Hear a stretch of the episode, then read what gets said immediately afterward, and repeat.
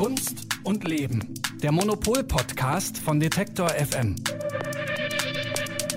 Ihre Kunst ist immer am Puls der Zeit. Sie nutzt die neuesten Medien und Technologien als Werkzeuge und setzt sich gleichzeitig kritisch mit ihnen auseinander. Die in München geborene Künstlerin Hito Steil. In ihren Anfängen war sie vor allem Filmemacherin und heute ist sie eine der progressivsten Medienkünstlerinnen der Welt. In Düsseldorf ist im K21 aktuell die bislang größte Überblicksausstellung zu Hito Steil zu sehen. Und das nehmen wir zum Anlass, auch hier im Podcast über sie zu sprechen und sie sogar selbst zu hören in einem ihrer seltenen Interviews. Außerdem in dieser Folge der neuseeländische Künstler Simon Denny, der sich ebenfalls mit Digitalität in der Kunst beschäftigt, dabei aber fast ein größeres Interesse an den Persönlichkeiten hinter der Technik hat als an der Technik selbst. Und damit ganz herzlich willkommen bei Kunst und Leben. Ich bin Sarah Steinert und mit dabei ist wie immer die Monopol-Chefredakteurin Elke Buhr. Hallo Elke. Hallo. So, ich mache wieder ein Geständnis zum Anfang. Äh, ich kannte Hito Steil vorher nicht und weiß jetzt aber aus der Beschäftigung, aus der Recherche, dass sie, wie ich es auch schon gesagt habe, ja, so zu den progressivsten Medienkünstlerinnen oder auch generell zu den einflussreichsten Künstlerinnen und Filmemacherinnen der Gegenwart zählt. Ähm, und für alle, denen es vielleicht auch so geht wie mir, kannst du noch mal sagen, was sie genau so einflussreich macht? Also das äh, Lustige ist, dass sie ja schon mehrfach äh, auf Platz eins der Liste der einflussreichsten Kü äh, Kunst Kunstpersönlichkeiten der Gegenwart gewählt wurde von einem britischen Kunstmagazin mhm. Flash Art. Die machen jedes Jahr so eine Liste und da ist Hito Stey eigentlich regelmäßig ganz weit oben. Und ähm, es ist eigentlich auch relativ offensichtlich, warum, weil die einfach so wahnsinnig am Puls der Gegenwart ist. Also mhm. ähm, Hito Steyer hat halt, wie du schon gesagt hast, als Filmemacherin angefangen. Also die hat, äh, die ist irgendwie, hat so eine Punk-Vergangenheit, eigentlich wahnsinnig sympathische Biografie. Die hat so ohne Abitur die Schule verlassen, wusste dann nicht, wo sie äh, überhaupt eine Ausbildung machen kann und ist dann nach Tokio gegangen. Also sie äh, hat auch ähm, teilweise japanischen Hintergrund, ist nach Tokio gegangen und hat da an der Filmakademie für so äh, Outdrops, also für andere Leute, die kein Abi haben, ähm, erstmal angefangen zu studieren, hat dann später in München Film studiert und hat erstmal ist mir erstmal von so einem ganz politischen Dokumentarfilm hergekommen und hat dann langsam angefangen mit der Kunst.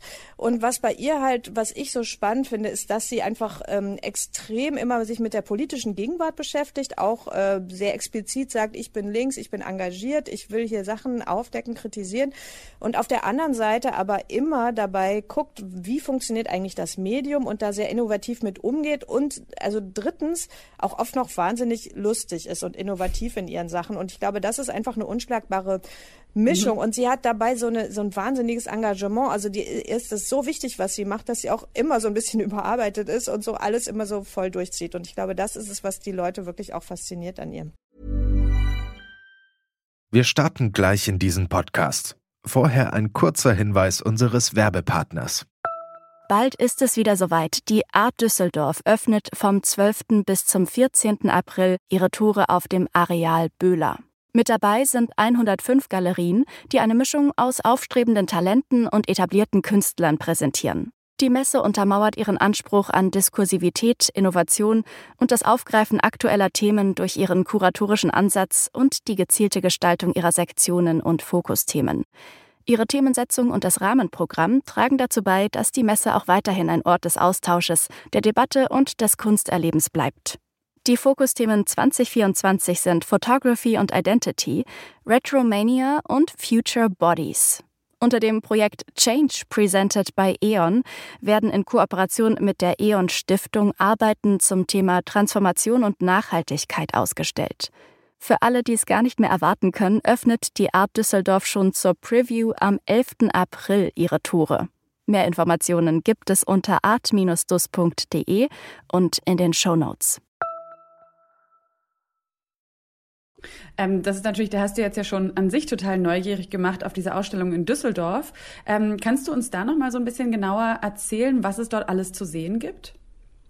Also das ist erstmal, das ist eine richtig große Ausstellung. Das ist im K21 in Düsseldorf. Das, äh, die hat da das ganze Untergeschoss und da sind ähm, Filme und Installationen halt von den 90er Jahren bis in die Gegenwart. Also das fängt an mit so Filmen wie Strike. Das ist so ein Klassiker von ihr, wo sie äh, in den 90er Jahren, das sie in den 90er Jahren gemacht hat. Da sieht man sie, wie sie also aus dem Zimmer kommt und einfach mal mit so einem Hammer einen Bildschirm zerschlägt. Und das heißt halt Strike. Und das ist halt so ein bisschen, ähm, äh, genau, das geht, da, das, das spielt so auf die, den militärischen Zusammenhang zwischen äh, Fotografie ähm, und äh, genau und Krieg an so. Und äh, und so eine Art Guerillataktik im Film. Also das ist so wie so ein früher Film. Dann gibt es so Filme aus den 90er Jahren, wo sie sich mit Rechtsradikalismus auseinandersetzt und ähm, mit einer großen Recherche zum Beispiel, wo sie eine Freundin von ihr gesucht hat, die mit äh, der ähm, kurdischen PKK gekämpft hat und da umgekommen ist. Also solche mhm. Themen.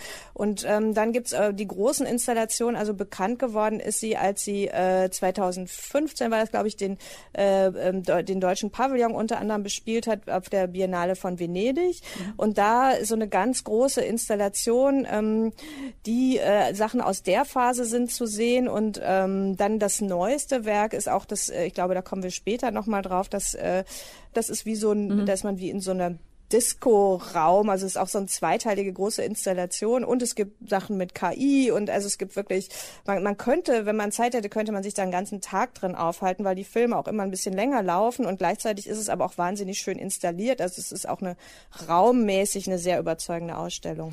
Ähm, wir haben das jetzt schon so ein bisschen, oder du hast schon ein bisschen angerissen, dass sie früher ja vor allem Filme ähm, gemacht hat und man sie eigentlich nur darüber gekannt hat.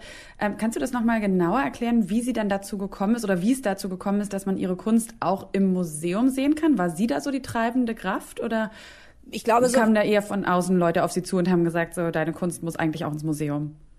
Ich glaube, das hat sich so entwickelt. Also sie war ja erstmal eine wirklich, also wirklich nur, nur sehr eingeweihten Leuten bekannte ähm, Filmemacherin, die so essayistische Dokumentarfilme gemacht hat. Dann war sie irgendwann damit mal auf einer Dokumenta eingeladen. Und das ist dann halt so, wenn solche Leute dann so vom Kunstbetrieb mal gesehen werden, dann kann das halt sein, dass die so langsam so rüberrutschen, weil natürlich das im Kino hat sie eigentlich keinen Platz. Also weil ihre Filme sind zu abgedreht oder auch, äh, das, das sind ja gar keine Spielfilme oder so. Und es gibt ja eigentlich gar keine gibt ja gar keine Plätze mehr für Dokumentarfilme so in der in unserer heutigen Kulturlandschaft. Insofern ist es eigentlich mhm. logisch, dass jemand mit so einer mit mit ihren Interessen und Fähigkeiten dann im Kunstbetrieb ankommt und ähm, sie, man sieht das dann auch ganz gut, wie das wiederum dann auch ihre Kunst verändert hat, weil natürlich ein Museum ja ein anderer Ort ist als einfach nur ein Kino. Ähm, da muss man dann natürlich auch so in den Raum gehen und auch wirklich bildhauerisch werden und das war für sie wie so eine neue Karriere, hat sie mir damals erzählt, als ich das Interview mit ihr gemacht habe. Ich bin ja sozusagen ins Museum auch eingewandert. Das ist ja nicht mein natürliches Habitat oder sowas. Ja, das heißt, ich war da und erstmal fand ich das super, weil es gab einen Projektor, das schon mal gut. Man konnte ab und zu dunkel machen, auch gut. Ja, das gab es ja jetzt beim Fernsehen nicht. Diese ganzen kleinen Kinos und so, die wurden ja auch geschlossen. Also das waren schon mal irgendwelche Grundbedingungen da. Das war schon mal ganz gut. Aber ähm, dann stellt man ja auch fest auf Dauer, dass es da schon noch eine dritte und vierte Dimension zu bespielen gibt. Und das habe ich dann versucht, mir langsam beizubringen. Und das war im Grunde nochmal wie so ein Architekturstudium oder sowas dazu. Das ist äh, interessant. Also es macht mir auch Spaß, diese Dimension weiterzuentwickeln. Mhm. Ja, weil da natürlich auch weitere Bedeutungen verpackt werden können. Ähm, jetzt ist ja Hito Steyer Anfang 50 ungefähr und arbeitet eben mit allen möglichen neuen Technologien. Wir haben auch schon die KI angesprochen. Ähm, sie hat sich also immer laufend ja auch neue Medien und Techniken angeeignet. Würdest du sagen, das ist schon noch was Besonderes, dass man das als Künstlerin macht oder ist das so mittlerweile eigentlich gang und gäbe? Auch vielleicht, weil man muss. Ich glaube nicht. Also man kann ja als Künstler oder Künstlerin auch gut klarkommen, indem man einfach nur mit, äh, mit, mit Ölfarbe und Leinwand arbeitet. Es ist einfach für sie, glaube ich, äh, sie sagt, weil sie Dokumentaristin ist, muss sie halt äh, am Puls der Gegenwart sein und die Gegenwart ist für sie eben bestimmt von den digitalen Medien oder von der Digitalisierung und deswegen will sie da auch alle Möglichkeiten ausloten und das ist ähm, letztlich, ich glaube gar nicht, dass sie so ein Technik-Nerd ist, sondern ich glaube einfach, dass sie das für ihre Aufgabe hält. Also, dass sie, glaube ich, denkt, das ist einfach wichtig, dass wir uns alle von dieser technischen Entwicklung nicht überrollen lassen, sondern dass wir das, wie sie sagt, im experimentellen Nachvollziehen einfach ähm, mitmachen, weil man es sonst nicht kritisch begleiten kann. Was denkt sie denn, was so das Problem ist eigentlich so an der technologischen Entwicklung oder beziehungsweise auch an dem Einfluss eigentlich von Digitalität auf unsere Gesellschaft? Naja, sie ist zum Beispiel wahnsinnig kritisch gegenüber den, äh, den großen sozialen Medien, den, äh, der, der Art, wie äh, Algorithmen das äh, politische Geschehen bestimmen. Sie ist auch sehr kritisch darüber, äh, die, diese Technikgläubigkeit, also dass zum Beispiel die Leute mittlerweile glauben, dass äh, man mit künstlicher Intelligenz alles Mögliche erreichen kann. Und äh, sie sagt halt, äh, man, man muss das viel kritischer beobachten und äh, äh, weist eben darauf hin, dass ja solche Programme, dass da immer am Ende nur das rauskommt, was man reingefüttert hat und dass man das auch nicht überschätzen darf. Also das fand ich äh, sehr interessant. Also es gibt natürlich Aufgaben, die KI ganz gut äh, bewältigen kann. Die sind sehr begrenzt. Das ist zum Beispiel Mustererkennung. Da ist KI sehr gut oder besser als oder schneller, sagen wir so, schneller als Menschen. Aber alle anderen Aufgaben, da finde ich das sehr schwierig, KI ungeprüft vor allem einzusetzen und auf die Menschheit loszulassen, wobei die sozialen Effekte ähm, völlig außer Acht bleiben. Mit sozialen Effekten meine ich vor allem Automatisierung, ähm, ähm, Ersetzung oder Abschaffung von Arbeitsplätzen und so weiter und so weiter. Und wie sieht es aus mit dem Einfluss von KI auf Kunst oder der Rolle von künstlicher Intelligenz in der Kunst? Kann KI wirklich Kunst auch schaffen? Und ist das auch sehr kritisch zu betrachten, Ihrer Meinung nach? Naja, sie selber, wenn dann, wenn, dann setzt sie das ja wahnsinnig ironisch ein. Also es gibt ja mittlerweile viele Experimente mit künstlicher Intelligenz in der Kunst, also mhm. jetzt auch nicht nur bei ihr, sondern auch bei anderen. Ähm, ich, ähm, es gibt ja wieder mittlerweile sogar so Künstlerfiguren, die praktisch erschaffen wurden und die dann wiederum Kunst machen sollen. Also ich glaube, das ist alles ziemlicher Quark.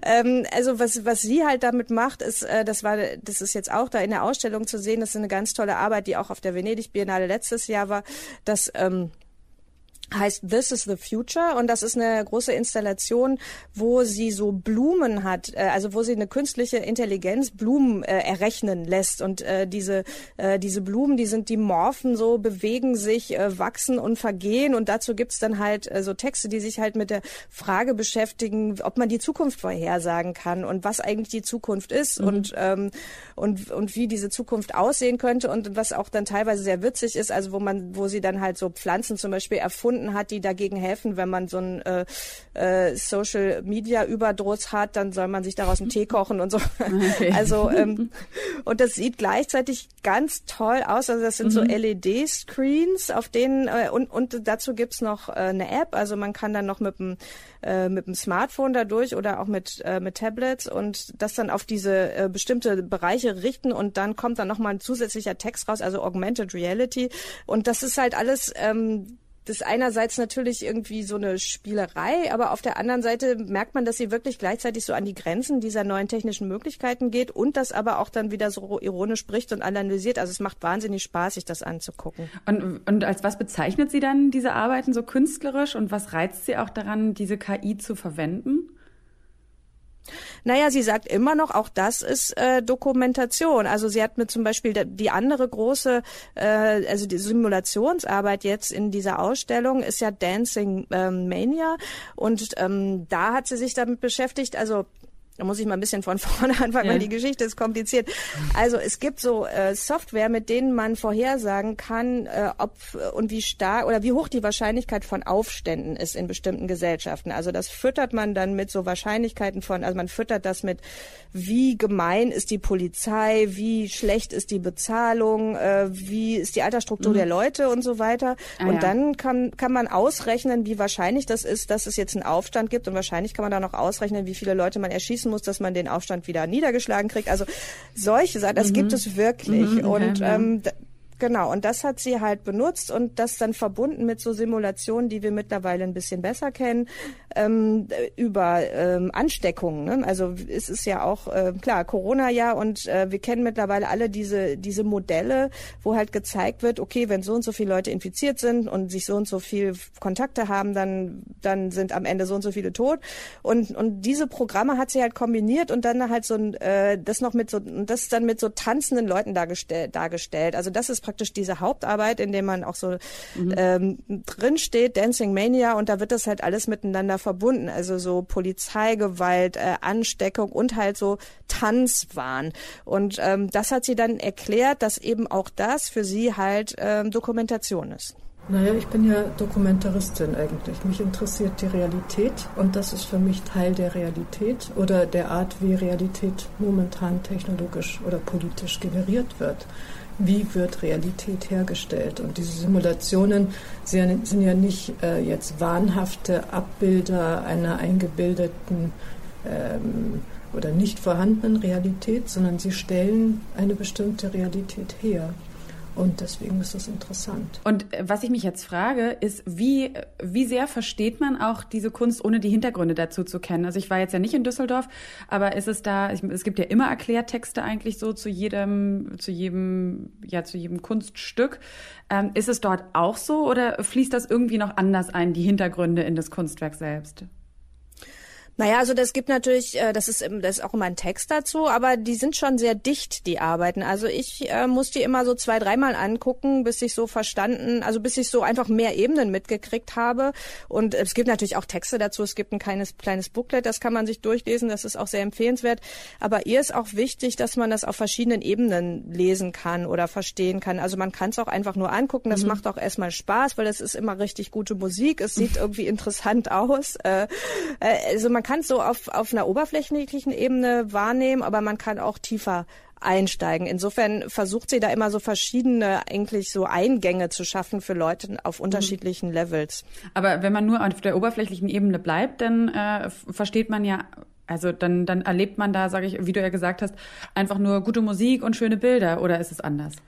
Nee, das auch nicht. Also man merkt schon, dass das irgendwie was Krasses ist und okay. dass es, äh, dass es äh, lustig und kritisch und äh, interessant ist. Also ich glaube, man hat immer dann Lust, sich damit zu mhm. beschäftigen mhm. und nachzugucken, was genau meint sie denn jetzt da eigentlich und was steckt da jetzt dahinter. Und ähm, programmiert sie diese ganzen Sachen auch selbst oder holt sie sich Unterstützung?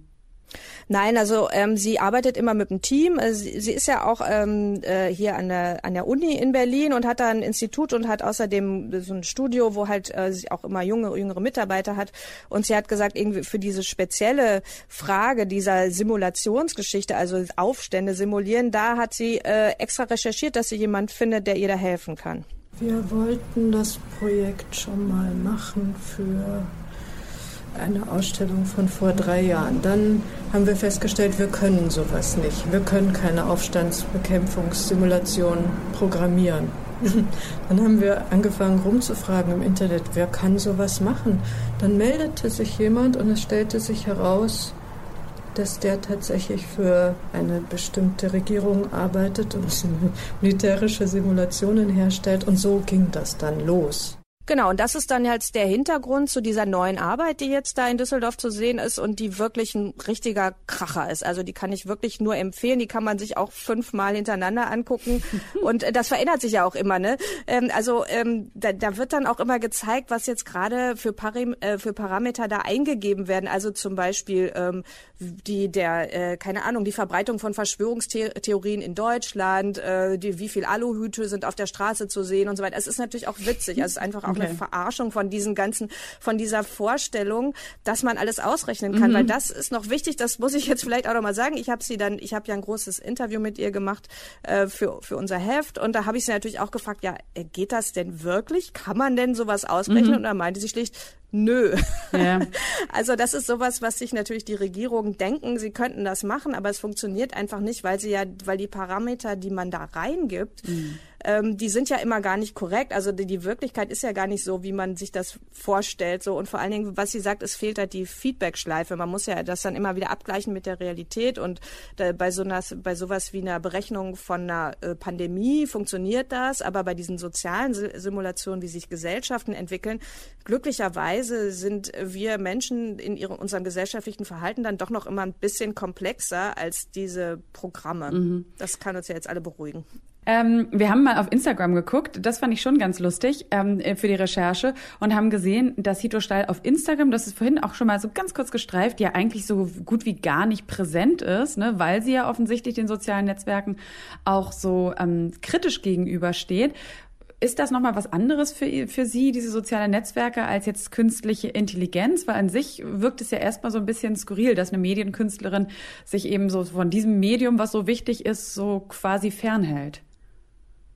Ich glaube, das ist im Gegenteil eigentlich eher ziemlich weit verbreitet. Also das sollte einem auch zu denken geben, weil je mehr die Leute wissen darüber, wie diese ähm, wie diese Technologiekonzerne und wie diese digitalen Technologien funktionieren, desto weniger benutzen sie sie. Also, äh, also wenn man zum Beispiel mit Leuten spricht, die sich viel mit Überwachungstechnologie auskennen, die tun dann ja immer ihr Handy in den Kühlschrank. Und äh, Hito mhm. Steil ist halt jemand, die beschäftigt sich sehr damit, wie diese Algorithmen funktionieren und also das halt ähm, auf Facebook und auf Twitter und so weiter ja immer die krassen Sachen äh, bevorzugt werden, die mhm. Polarisierung, der Hass und ähm, dass sie sagt, ich will da einfach einfach nicht mitmachen. Also die ist auch nicht auf Facebook oder so, mhm. sondern ähm, sie die hat auch irgendwie so ein altes äh, Gurkenhandy. also hat, die hat auch kein Smartphone. Sie sagt, ähm, das ist für sie wichtig, um überhaupt ihre seelische, äh, psychische Gesundheit zu bewahren. Sie kann da einfach nicht ähm, mitmachen.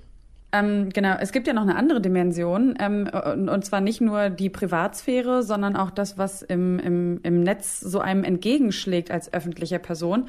Also so Thema Hate Speech oder überhaupt Hass im Netz, da hat sie ja auch irgendwie schon so einiges abbekommen in der Vergangenheit, ne? Ja, da ist mir bei dem Gespräch wirklich die Kinder darunter gefallen, als sie sagte, dass sie regelmäßig Todesdrohungen bekommt. Also, äh, weil ich dachte, die ist doch überhaupt nicht so prominent, mhm. aber offensichtlich reicht das. Sie meinte, na ja, wenn man halt offensichtlich in Deutschland überhaupt in die Öffentlichkeit tritt und eben links ist eine Frau und nicht weiß, dann kommt das halt. Aber es könnten auch ruhig mehr sein. Also ich fühle mich dann auch immer ganz wie soll ich sagen, ich bin auch immer ganz beleidigt, ja, wenn ich dann nicht auf der Todesliste von NSU 2.0 stehe, denke ich, oh Mann, also jetzt muss ich ja echt anstrengen. Das ist zu kompliziert, was ich mache. Das spricht den gemeinen Mann anscheinend nicht genug an, ja. Ich muss, ich habe versagt, ich muss irgendwie ein bisschen mehr leisten auf diesem Gebiet, ja. Ja, also dann ist es wirklich so, dass sie so ganz extrem auch diese brutalen Seiten des Internets mitbekommt. Äh, muss ich auch zum Beispiel zugeben, ich finde das immer, wenn man das so hört, dann, dann ähm, kann man sich das immer so gar nicht so richtig vorstellen, auch so, wer so die Leute sind. Ich denke dann auch immer, so viele schreckliche Leute kann es doch irgendwie gar nicht geben. Vielleicht sind das ja auch alles nur so zwei Trolle. Aber nichtsdestotrotz ist es natürlich total heftig, wenn man das dann eben selbst persönlich so erfährt und dann eben auch in so einem Ausmaß. Inwiefern sieht man das jetzt auch in Ihren Arbeiten, in denen Sie sich mit Digitalität beschäftigen? Also ist das auch ein Thema? Ich glaube, nee, also das jetzt konkret ist kein Thema. Ich glaube, das ist eher was, was sie so ähm, so nebenbei einfach mal so erwähnt und was sie vor, eigentlich von sich fernhalten will. Also ich habe mich auch gewundert, ähm, dass die, also aber eigentlich sind ihre Arbeiten ja viel zu komplex mhm. für solche Leute. Also eigentlich glaube Leute, die Todesdrohungen im Netz aus äh, oder auch in Wirklichkeit äh, ausstoßen, die verstehen ja überhaupt nicht, wie ihre Arbeiten funktionieren. Ähm, aber egal, nee, also was was ist eigentlich wichtiger, ist äh, wie das gesamtgesellschaftlich funktioniert. Also ich glaube, was sie ähm, immer wieder aufspießt, ist halt einfach der Rassismus unserer Gesellschaft. Es sind ähm, mhm, was, was sie sehr ja. Also was sie sehr beschäftigt ist, ähm, sind politische Konflikte. Es geht um, sie hat ja auch Filme gemacht über äh, Drohnenbomben und äh, dann immer wieder der Kurdistan-Konflikt und solche Sachen. Also das ähm, das kommt immer wieder in ihren Filmen. Es gibt auch einen Film, den ich sehr gut finde, der heißt How to Disappear Completely, also wie man verschwinden kann. Und das sieht so ganz witzig aus, weil sie sich mhm. so, äh, so Sachen anmalt und dann praktisch von der Kamera nicht mehr zu sehen ist. Aber es geht eigentlich darum, wie kann man eigentlich verhindern, dass eine Drohne kommt und äh, dich wegbombt. Und mhm. das ist für uns in, äh, in äh, Deutschland jetzt vielleicht nicht ein Problem, aber sie zeigt halt Leute, für die das konkret ein Problem ist, dass da irgendwelche von äh, den USA gesteuerten Drohnen kommen und mhm. einen wegbomben. Also das ist halt, ähm, sie ist da schon immer an ziemlich krassen Sachen dran. Und ähm, aber trotzdem ist es nie deprimierend, was sie macht, mhm. weil das dann, weil sie es halt immer, weil sie immer so einen Dreh findet, das dann doch wieder die Ab Absurdität herauszukitzeln und ähm, das ist dann auch wieder ja auf so eine ähm, bittere Weise ironisch ist. Mhm. Es ist auch, glaube ich, bei diesem bei diesem einen Werk I Will Survive, was du auch schon erzählt hattest, da glaube ich, das hat sie auch da irgendwie so ganz gut gedreht, oder? Dass es eben auch eigentlich so ein ernstes Thema ist, um das es da geht und trotzdem das aber eher so so so so was ähm, so was ermutigendes hat. Ja, I Will Survive ist ja der Titel der ganzen Ausstellung und da habe ich sie auch gefragt, äh, hat das jetzt irgendwas zu tun mit diesem äh, Gloria Gaynor Song und unseren verschwitzten Abi-Partys? Und sie meinte, ja, genau. also es geht schon in die Richtung, weil es, äh, das ist natürlich auch wieder witzig, weil das ist halt äh, eigentlich eine richtig trashige mhm. Referenz. Ähm, aber das ist ihr dann egal in dem Moment, weil, weil sie halt sagt, nee, es geht hier wirklich auch um eine Person, die wieder aufsteht und die mhm. halt jetzt auch gerade in diesem völlig absurden Corona-Jahr sagt, äh, hey, wir machen das. Mhm. Ähm, auf jeden Fall äh, die trashigere Referenz dann als äh, die Referenz zu dem Radiohead-Song How to Disappear Completely. Das wollte ich hier nochmal kurz einstreuen. Oh, ja, ähm, stimmt. Ja, vielen Dank, Elke. Und du hast es auch gerade schon gesagt, das gesamte Interview ähm, mit Tito Steil, das kann man auch in dem ähm, Oktoberheft nachlesen. Das gibt es jetzt, glaube ich, aktuell nicht mehr am Kiosk zu kaufen. Man kann das aber bei euch nachbestellen. Genau, Einzelausgaben gibt's bei uns auf der Webseite, kann man äh, problemlos bestellen, ist auch immer sehr, äh, genau, das geht ganz schnell und ist äh, sehr zu empfehlen, kann man immer noch lesen. Ja, oder wer natürlich von euch ein Abo hat, der hat das Heft sowieso schon zu Hause liegen und kann jetzt dann vielleicht nochmal mit so neu geschärfter Aufmerksamkeit das Interview mit Tito Steyer lesen. Also vielen Dank, Elke, und bis zur nächsten Folge. Ja, bis zum nächsten Mal. Ich freue mich schon. Hito Steil hat sich als Künstlerin das Digitale angeeignet, obwohl sie selbst kein Digital Native ist. Eine Generation jünger ist der Künstler, über den wir jetzt gleich sprechen, Simon Denny, der sich in seinen Installationen unter anderem mit der NSA und Big Data auseinandersetzt und vor allem aber auch mit den Menschen, die dahinter stecken.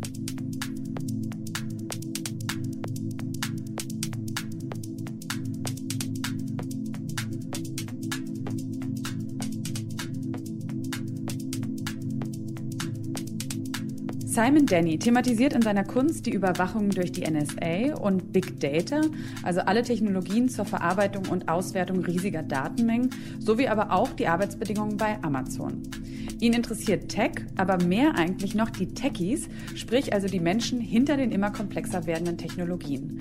Monopol-Redakteur Sebastian Frenzel hat den Neuseeländer Simon Denny zum Interview getroffen und mit ihm auch darüber gesprochen, warum wir den heile Weltversprechen des Silicon Valley nicht unbedingt einfach so trauen sollten. Hallo Sebastian. Hallo. Ich freue mich sehr, dass du mal wieder bei unserem Podcast zu Gast bist. Und ähm, wir haben ja gerade schon mit Elke über Hito Steyer gesprochen, die ja angefangen hat mit analogem Dokumentarfilm in den 90er Jahren und dann so Stück für Stück mit der Entwicklung der Zeit ja immer digitaler wurde. Ähm, wie ist es bei Simon Denny? Aus welcher Künstlergeneration und aus welchem Umfeld kommt er? Ja, Simon Denny ist eine Generation jünger. Ähm, er ist Anfang der 80er Jahre in Neuseeland geboren, in Auckland ähm, und ist damit auch so schon ein halber Digital Native eigentlich. Ähm, er hat dann, ich wollte auch wissen, was ist das eigentlich für ein Typ, weil der als Jugendlicher mhm. immer so am Computer hat er nur so Spiele gespielt, ist einfach so ein Techie schon von, von Kindheit an. Aber nein, er hat eigentlich eine relativ klassische Kunstausbildung gemacht, hat Bildhauerei studiert in Auckland und ist dann nach Frankfurt gekommen an die Städelschule ähm, und kam dort an und hatte eigentlich nicht viel mehr dabei als seinen Koffer und einen Laptop. Und das war im Jahr 2007. Er saß da irgendwie. Ähm, das war das Jahr, in dem das erste iPhone auf den Markt kam. Das war das Jahr, in dem Facebook richtig durch die Decke ging. Und er hat gemerkt, äh, mein Laptop ist eigentlich das Instrument, mit dem ich mit meiner Familie kommuniziere, mit dem ich mit meinen Freunden Kontakt halte. Ähm, über den Laptop gucke ich fern und informiere mich über Nachrichten und über den mhm. Laptop mache ich auch einen Teil meiner Uni-Arbeit an der Städelschule. Wenn dieser kleine Apparat so wichtig ist, dann sollte ich mich wohl mal mehr damit beschäftigen. Ähm, und er kam halt da am, am Frankfurter Städel auch in so eine Generation von, von jungen Künstlern, die halt auch alle ähnlich drauf waren. Ähm, also die haben eher die Börsendaten verfolgt oder das Wired Magazine abonniert, als irgendwie in Artforum so schwere Theorie sich reinzufahren. Und ähm, er kam, wie gesagt, von, von einer klassischen Bildhauerausbildung, kam er eigentlich über diese ja, private Gegebenheit und diesen technologischen Umschwung, kam er dann erst dazu. Und was war das auch für eine politische Lage nochmal, also damals, als er angefangen hat, sich mit diesen neuen Technologien, die er ja so viel auch mehr und mehr in seinem täglichen benutzt, auseinanderzusetzen? Ja, wir stehen den Technologien ja heute eher kritisch gegenüber, aber damals gab es auch so ein utopisches Moment auf jeden Fall. Da war der arabische Frühling, war 2011 und in vielen Ländern gab es ja diese Berichte darüber, dass sich die jungen Leute halt über Facebook und über Social Media verabreden und nicht mehr die klassischen Medien brauchen, die ja oft vom, vom Staat gelenkt und kontrolliert oder verboten werden, sondern dank der neuen Technologien auch neue Protest- und Widerstandsformen möglich werden. So when I started making work about that, would you get these things like claims of the Arab Spring and how like you know claims of how democracy was being brought to the world via these platforms, right. for these you know U.S. platforms. I mean, now I know a little bit more about the history of these things. Obviously, it seems very continuous with like uh, uh, yeah, I don't know, a global U.S. empire based on you know technology, and I mean it's it's quite continuous. But at the time, I guess I wasn't as interested in those conversations. I was very interested in how these people were presenting themselves, what their claims were, and because those people like the, yeah, the, like the, the like the, the Jack Dorseys of the world, the, the, the Mark Zuckerbergs of the world. Right. Like that's when I started to get interested in Peter Thiel also, and like kind of the ideology that was like in the background of some of these figures. Genau, und Simon Denny interessiert sich aber weniger für die Technologie. Ähm, Ihn interessieren eigentlich ähm, die Verpackungen, die Designs, ähm, in der die Technologie präsentiert wird und auch die Köpfe, die dahinter stehen. Also was sind das für, für Leute? Mark Zuckerberg kennt man vielleicht noch. Es mhm. gibt etliche andere, die, die diese Startup-Firmen gegründet haben. Und ähm, er gleicht da so ein bisschen ab, was ist eigentlich äh, die, die ähm, Verpackung, was versprechen uns diese Technologien. Also im Silicon Valley wird ja viel Wert gelegt auf Diversität, auf Offenheit, auf ähm, geschlechtliche Vielfalt und so weiter. Und was sind das eigentlich dann für Typen, die das machen? Das sind nämlich dann mitunter auch Leute, die irgendwie mit Waffenhandel ihr Geld verdienen mhm. oder mit Grenzüberwachung ähm, oder bei, bei stramm rechten Vereinigungen ähm, aktiv sind. Ähm, und diese Widersprüche, ähm, die interessieren ihn. I guess my focus was really, as I say, about the people and how they present the things and what they claim. You know, and, and rhetoric and design and like all of these things that kind of that carry the message of the technology. So more than like the actual mechanics of what was happening technologically, right. I was really interested in how those groups of people were presenting themselves. Yeah. You know, yeah. yeah. Always really like about how the things are packaged and presented. You know, and that is the thing somehow that I find really compelling, and that there's lots for me to do as an artist. Das stelle ich mir gar nicht so einfach vor, ähm, sich diesen Leuten so zu nähern. Also da ist entweder schon viel Recherche ähm, aus der Distanz nötig, vielleicht hat er aber auch so persönliche Bande geschlossen oder sich so in diese Nähe der Menschen bewegt, über die er dann angefangen hat, ähm, nachzudenken und sich auch zu beschäftigen mit denen. Hat er sich wirklich unter den Mark Zuckerbergs und diesen anderen, die du auch schon angesprochen hast, so getummelt? Ja, auf jeden Fall. Also er ist dann relativ früh auf so TED-Konferenzen gegangen, ähm, die ganzen Magazine und Literatur und sich hat er sich angeguckt. Und auf diesen TED-Konferenzen, auf der ersten, das war von, von Burda, diese DLD-Konferenz in München, bei der er war, ähm, da war er echt total geflasht, was da abgeht. Also er sagt, Kunstmessen sind ja schon total absurde Orte, aber das ist noch viel absurder. Da sind halt ähm, ja diese Redner mit ihren Keynote-Reden ähm, und alles mhm. ist so super stylisch und glatt und, und eloquent. Ähm, und ihn interessiert halt auch dort, ähm, wie präsentieren die sich im Design, aber auch welche Kleidung haben die zum Beispiel an. Ähm, Im Silicon Valley ist total verbreitet so eine Steppweste von Patagonia. Ähm, mhm. und dann, dann fragt er quasi nach den Ideologien, die hinter dieser Verpackung stehen. Weil Patagonia ist natürlich nicht der, wie früher der klassische CEO hat den Anzug an und eine Krawatte und das war alles möglichst äh, teuer und wertvoll. Und so eine Patagonia-Weste steht halt für Abenteuerlust, für Unkonventionalität und für so einen amerikanischen Unternehmergeist. Das ist eigentlich ja fast noch wie der Marlboro-Mann, ja, dass man so aufbricht in, ähm, in, die, in, in die Wüste und sich so ein neues Land aneignet, so ein Pioniergedanke. It's a lot of people that look like me. Yeah. It's a lot of people with a lot of money, and it's a lot of people who've been to Ivy League schools. So right. it's like it's not at all this kind of democratic space, even yeah. though they claim democratic right. presentation, right? right. And that it's also this kind of negative liberty idea that like everybody can enter. Mm-hmm. You know, you just have to kind of like be educated enough. Yeah, like you just you just have to try hard enough, yeah. and then you know it's this meritocracy nonsense because it's also. I mean, yeah, it's filled with right, right libertarian thinking, right? So this, this exactly this kind of absence of barriers being equal to freedom. So actually, it's a very elite space. Was er auch gemerkt hat, ist aber, dass die diese Tech-Welt ähm, viel weniger divers ist, als sie behauptet. Ähm, also er hat gesagt, das sind eigentlich alles so weiße Männer überwiegend schon, die so von Top-Universitäten kommen und man ist ja schon sehr unter sich, man spricht die gleiche Sprache, man hat einen ähnlichen Background. Mhm. Ähm, es ist überhaupt nicht die, die demokratische, glückliche Facebook, äh, äh, die, die uns sonst so versprochen wird. But I did, what I did really like about it was the way that it was dealing with the contemporary, right? Like everything about it was, in my view, all of the politics, all of the, yeah, all of the ways that they were dealing with also design and, mm-hmm. and you know, everything was by, by definition contemporary.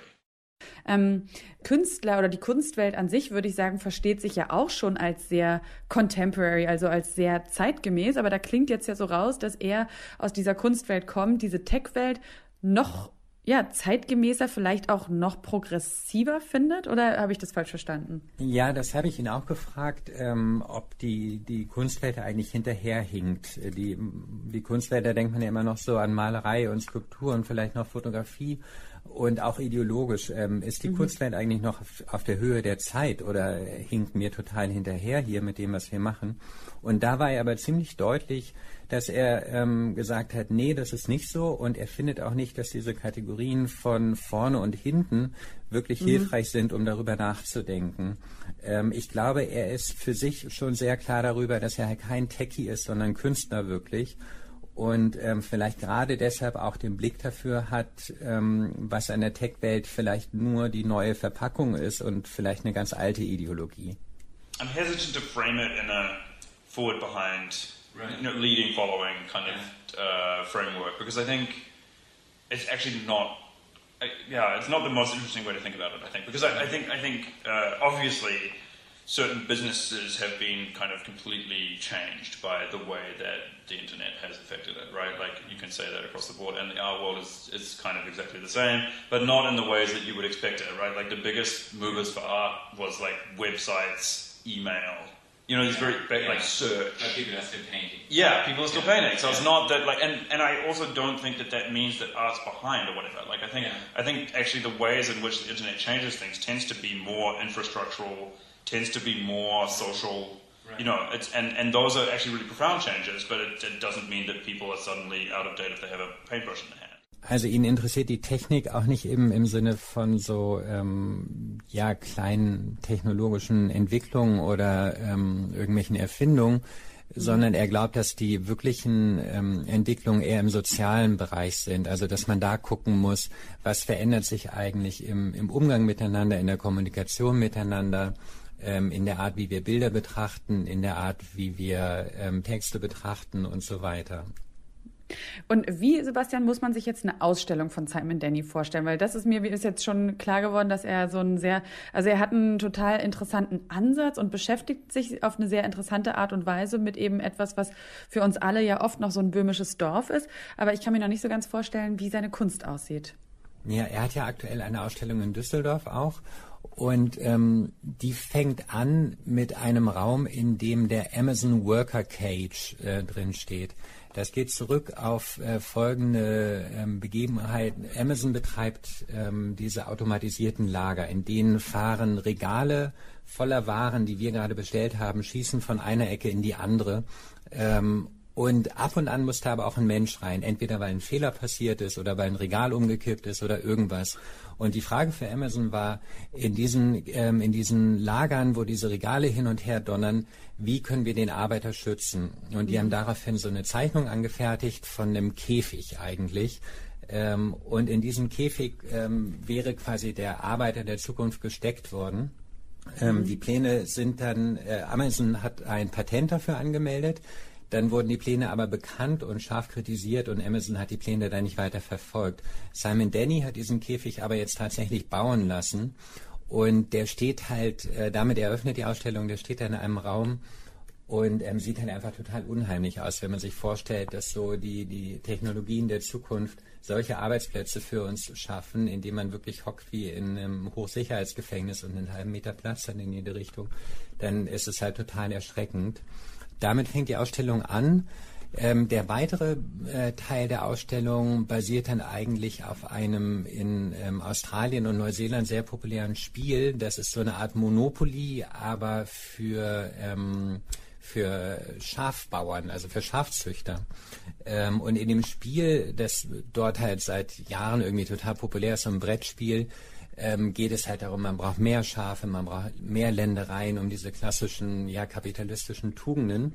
Und er hat dieses Spiel quasi in Raumgröße, in Museumsgröße aufgezogen ähm, und ähm, hat das ausgestattet mit so Pappmaché-Skulpturen und übergroßen Maschinen, ähm, in denen er dann auch auf das eigentliche Thema seiner Ausstellung kommt, nämlich das Mining, also das ähm, Schürfen und der Bergbau.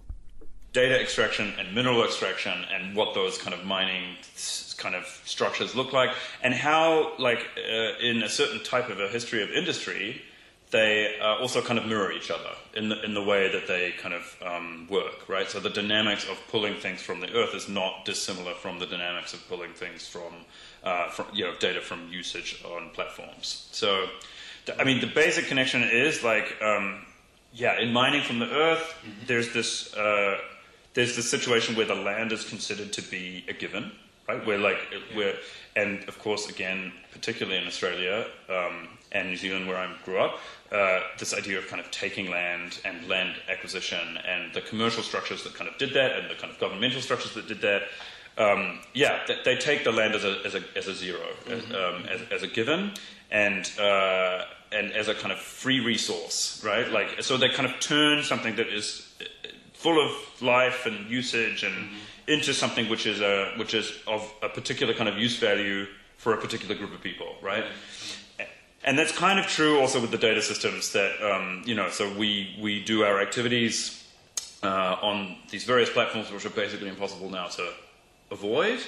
Um, they're owned by a particular group of people, and all of the information that comes from that is again kind of harvested right. as you know as, um, a, as a given, yeah. right? So it's it's again kind of naturalizing something mm-hmm. which is something with value and something that uh, could not exist without you know it doesn't just it doesn't just exist. It, it's, yeah. it's it's created by systems, yeah. and and then it's kind of um, I guess like harnessed and profited off by a few people.